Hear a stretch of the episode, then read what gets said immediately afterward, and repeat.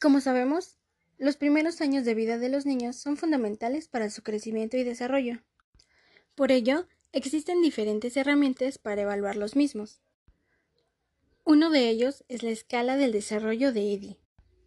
En esta ocasión, esta escala fue utilizada como herramienta para evaluar el desarrollo de un niño de 4 años con 6 meses de edad. Así que comencemos.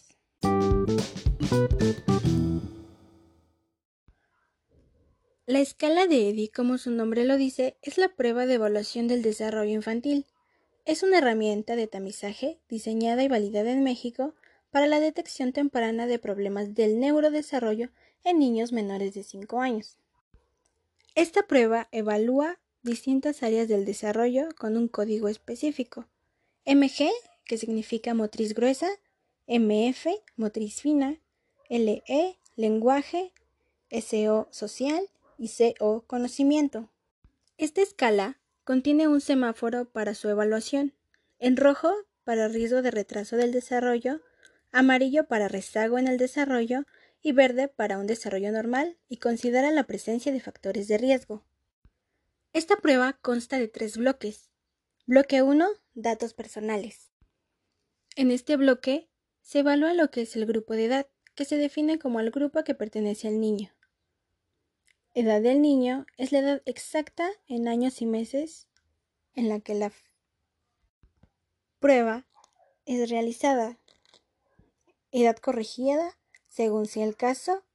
Datos de la persona que lo lleva a la evaluación y su edad. Si pertenece o no a un grupo de población indígena y no hispanohablante. También la fecha de aplicación de la prueba. En nuestro caso clínico, el paciente pertenecía al grupo de edad número 14, con 4 años y 6 meses de edad. Importante decir que el paciente evaluar no tuvo más de 37 semanas de gestación, por lo que la edad corregida no aplica. Es llevado a la prueba por su madre, que se llama Brenda Alejandra López López, con 22 años de edad.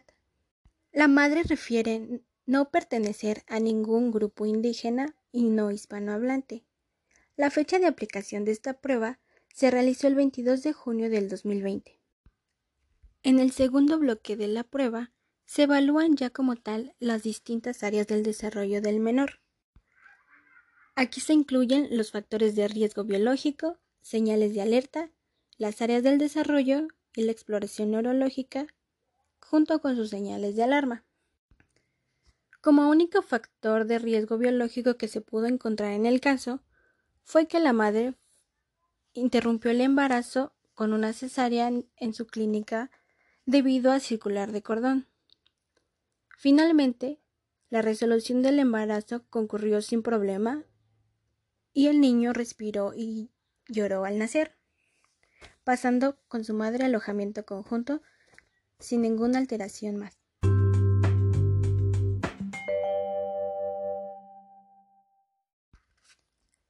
Para la realización de esta prueba se requirió del siguiente material crayones o lápices de colores, hojas de papel, discos de 6 centímetros de diámetro de 10 colores diferentes, cubos de 3 por 3 centímetros del mismo color o los mismos juguetes del niño.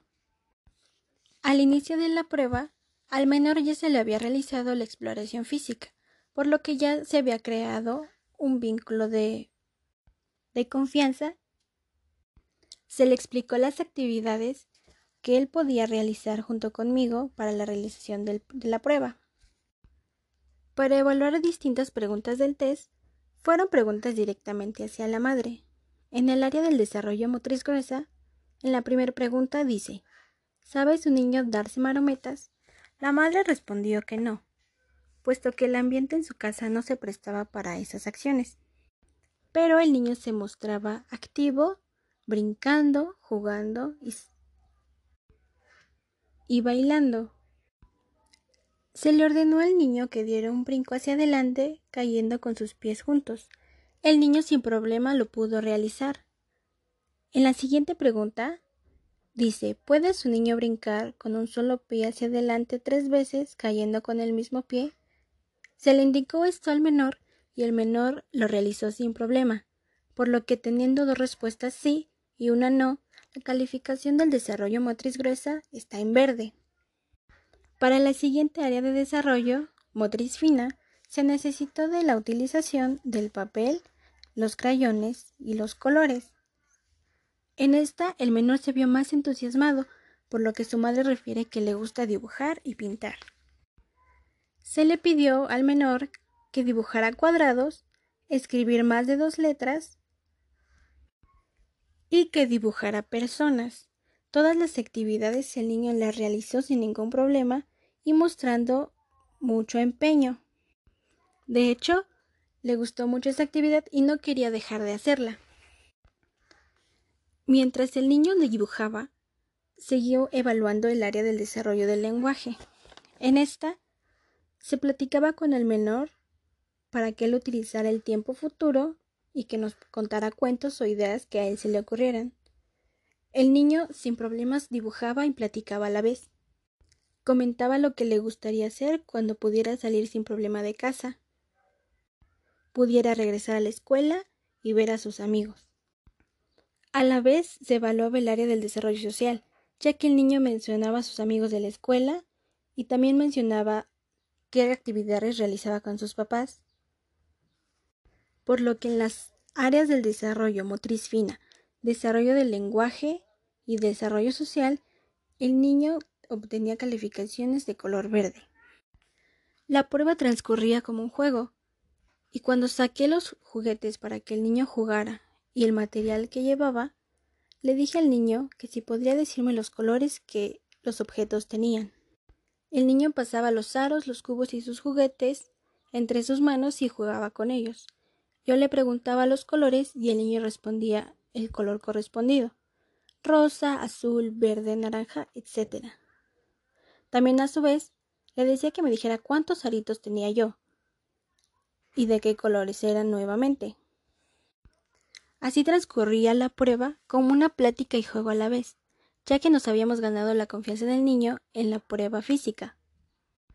El niño platicaba y se situaba en tiempo, forma y espacio, por lo que su desarrollo se encontraba de color verde, obteniendo así las cinco áreas del desarrollo principales de color verde.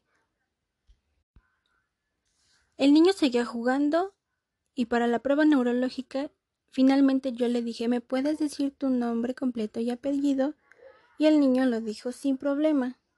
Su madre refiere que le inculca mucho decir su nombre completo y datos por si llega a perderse. En la última pregunta de exploración neurológica, la madre reporta que el niño ha experimentado una pérdida importante y constante de las habilidades en algún momento. La madre respondió que no. Esto de ninguna forma le había pasado en el transcurso de su desarrollo del menor. Por lo que tenemos un resultado verde. El niño tiene pleno crecimiento y desarrollo en sus distintas áreas motrices, finas, gruesas, etc. Como comentario final, tenemos un paciente con un pleno desarrollo infantil. En lo personal, me gustó realizar mucho esta prueba porque anteriormente me había costado mucho trabajo ganarme la confianza del niño en la exploración física, ya que el niño no me conocía, no sabía quién era yo. Y gracias a la ayuda de su madre, el niño pudo adaptarse a mi exploración y a mis actividades. Fue un niño muy bueno para trabajar y el niño me consideró una buena persona y una amiguita más.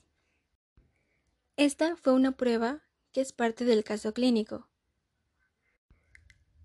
Gracias y hasta luego.